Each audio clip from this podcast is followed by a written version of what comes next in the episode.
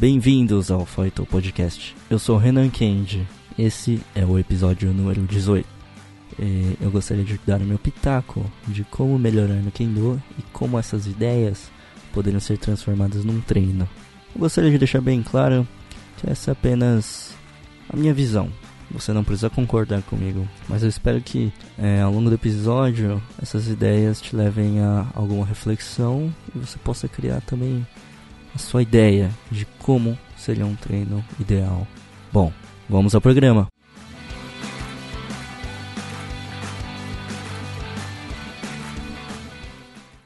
Um dia eu me perguntei como os grandes atletas de seus respectivos esportes conseguiram chegar onde chegaram.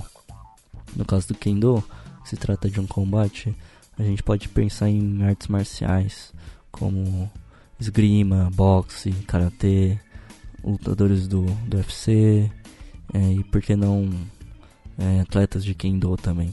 Uma coisa é certa, eles tiveram que refinar muito a técnica deles. Trabalharam duro para chegarem no nível em que se encontram. Então, se lembre, técnica é tudo.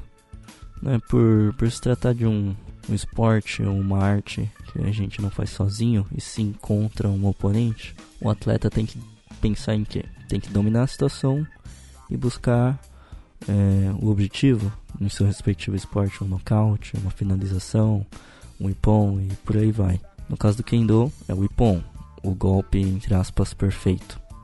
Em qualquer tipo de treino esportivo, você vai notar que as pessoas repetem muito um movimento, né? Por que tem tanta repetição? A resposta é que serve para que os movimentos sejam quase automáticos. O corpo reage instintivamente em determinada situação e simplesmente faz o movimento, sem que você tenha que pensar muito. Né? Se você já participou de uma luta em um ambiente esportivo, sabe que não dá para ficar pensando muito no, no ângulo do pé ou numa técnica muito, muito mirabolante. Dá um branco total e o seu foco vai todo pro oponente. Então, o treino de técnica, sequência, serve justamente para você executar um determinado movimento sem que você pense muito nele. E além disso, o treino ele vai te proporcionar o que? Um momento para você melhorar suas habilidades na leitura e no planejamento. São anos de treinamento para que se desenvolva esse tipo de leitura. Né? Ela tem que ser feita numa fração de segundos, sendo quase que reflexo. Né? Imagina que alguém chuta uma bola e está indo na direção de alguém e essa pessoa ela começa a notar a bola chegando, né, só com a visão periférica e conforme a bola vai crescendo, teu olho capta tudo isso e o teu corpo já quase que por reflexo faz com que você se proteja da bola.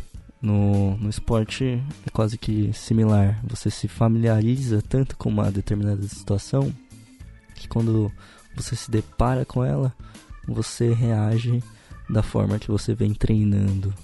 Faz, faz um movimento, um golpe, um contragolpe, até que isso fique quase reflexo.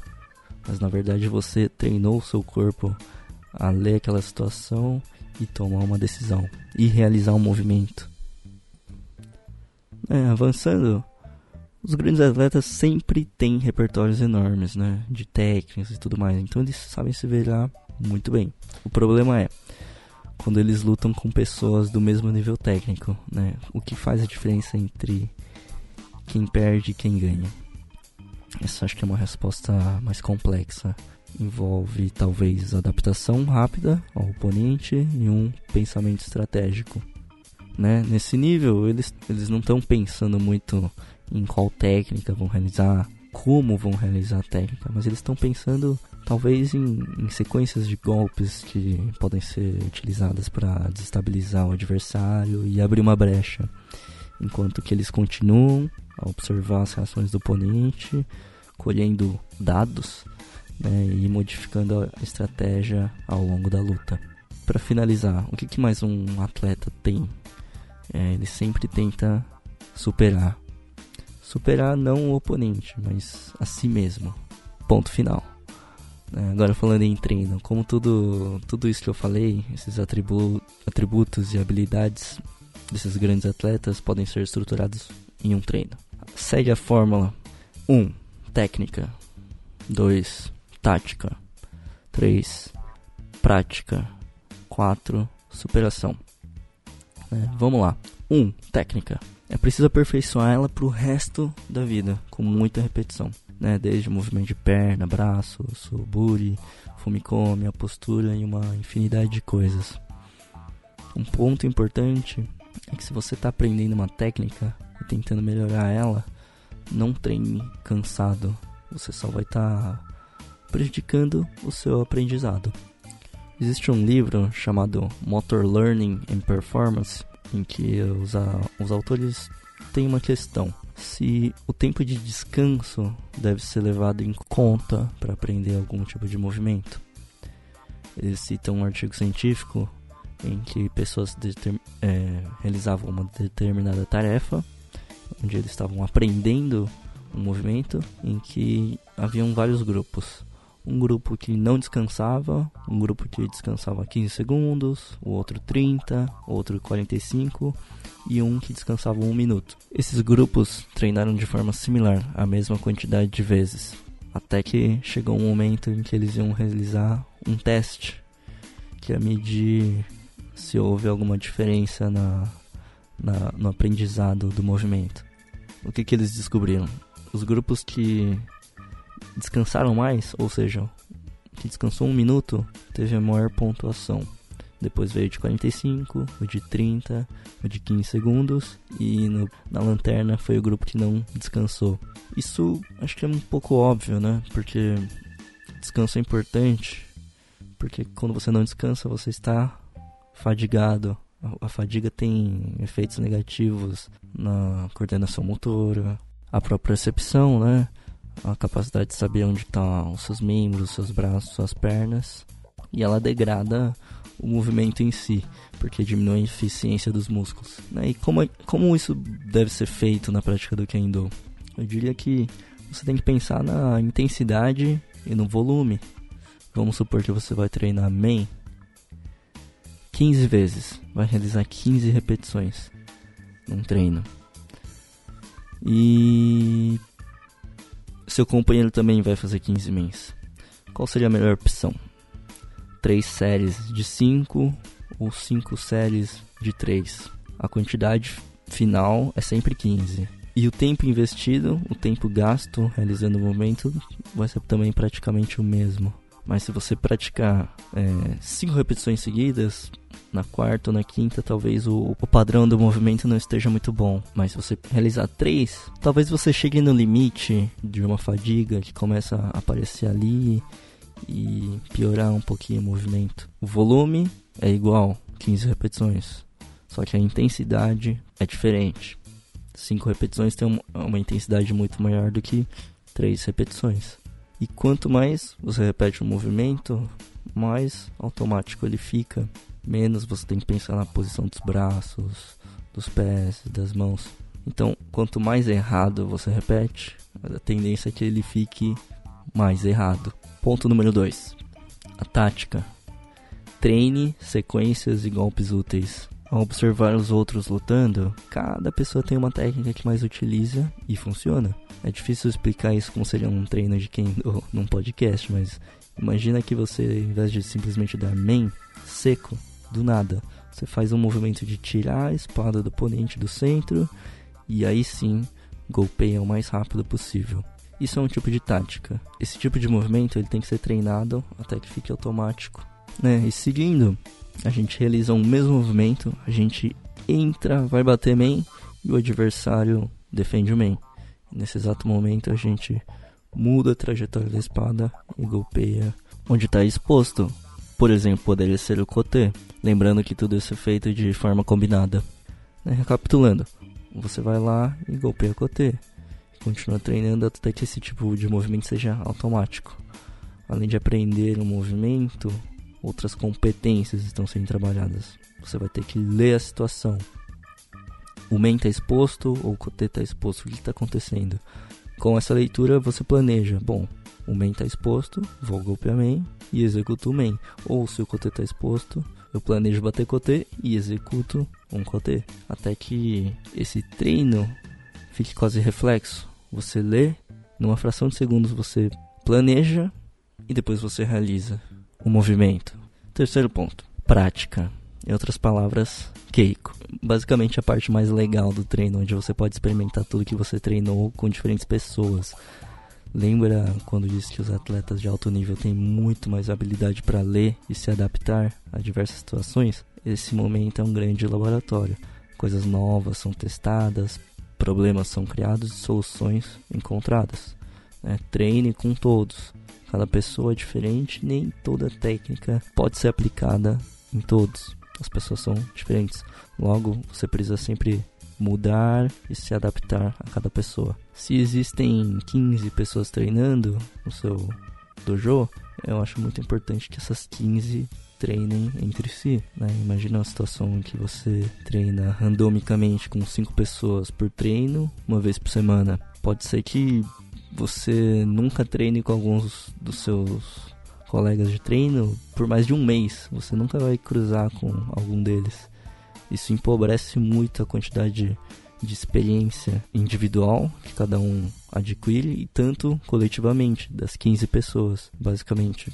Você está sendo ineficiente no seu treino. Você está deixando, deixando de treinar com 10 pessoas que se disporam a ir treinar para você só poder treinar com 5. Quarto ponto: superação. Né? Quem, quem já fez um Kakarigei com um Tachikiri interminável, né? Onde você já não tem mais força, você não sente as pernas, o braço não levanta e você tem vontade de, de parar. Mas sabe que no final, no final de tudo isso, se você continuar, vai ter uma, uma recompensa, né? Uma sensação de dever cumprido, de superação. Eu não estou dizendo que você de deva se matar todo treino fazendo isso, porque existem chances de você se lesionar e daí impedir que você possa continuar praticando Kendo. Logo, o Chikome, Kakarieiko e Oikomi são coisas a se levar em consideração. Eles não precisam ser longos, né, extenuantes. Eles só tem que ser intenso. Esses exercícios cansam pra caramba e o motivo deles de serem deixados pro final é porque eles pioram a sua técnica. Você vai estar tá com fadiga então seu movimento vai estar tá ruim, prejudicado. Então, se você deixar ele para o final, você garante que ele, você não vai prejudicar tanto o seu treino de técnica, de tática ou o seu keiko. Recapitulando, treine sua técnica, suas atuações táticas, faça keiko e se supere. Essas são as minhas ideias de como você pode melhorar no seu kendo com certeza foge do tradicional, mas acho que é necessário ter uma visão crítica do que você está fazendo e buscar eficiência no que você busca sem desperdiçar o seu tempo. O dia em que eu gravei esse episódio é muito posterior ao dia em que eu comecei a escrever a pauta desse episódio, todos esses tópicos. E no dia da gravação eu deparei com uma, uma página na internet de um coaching em esportes, onde ele cita sete passos para você para você dominar uma habilidade ou uma técnica. Eu achei interessante porque essas ideias se mesclam com a ideia toda do episódio, né? São sete passos. O primeiro ele fala: perform, né? Realize o movimento, aprenda o movimento. Depois que você aprende o movimento, vem o segundo passo. Faça bem o movimento. Que é diferente de você só fazer. Você tem que fazer corretamente. Depois vem o terceiro passo. Você tem que fazer o movimento e ele tem que ser rápido. Por razões óbvias, né? É muito mais difícil defender um main, um golpe que é rápido, do que um golpe que é lento. Depois vem o quarto passo. Você tem que realizar tudo isso o movimento, o movimento perfeito, com velocidade e agora com fadiga, com cansaço. Poxa vida, mas você não falou que no treino de técnica você não, não pode estar tá cansado e tal. É verdade. Mas perceba, primeiro você tem que aprender o movimento, fazer ele corretamente e com velocidade. Até aí a gente pode pensar num treino de técnica. Você vai ter que realizar um movimento bem e com velocidade. E ao longo do treino, quando você chega no, no Keiko, é, você tem, imagina, 30 minutos de Keiko. E se você fizer ele sem parar, você vai começar a atingir um certo nível de fadiga, de cansaço. Então, digamos assim, você ainda está treinando o movimento e agora com o quarto elemento aqui, a fadiga. E a gente passa para o quinto passo. É, tudo isso e agora sobre pressão, ou seja, um Keiko também tem uma certa pressão, né? Ou você faz algo ou você vai ser golpeado. Sexto elemento, consistência. Você tem que fazer tudo isso com consistência, porque se você quer dominar algo, você tem que ser consistente no que você está fazendo.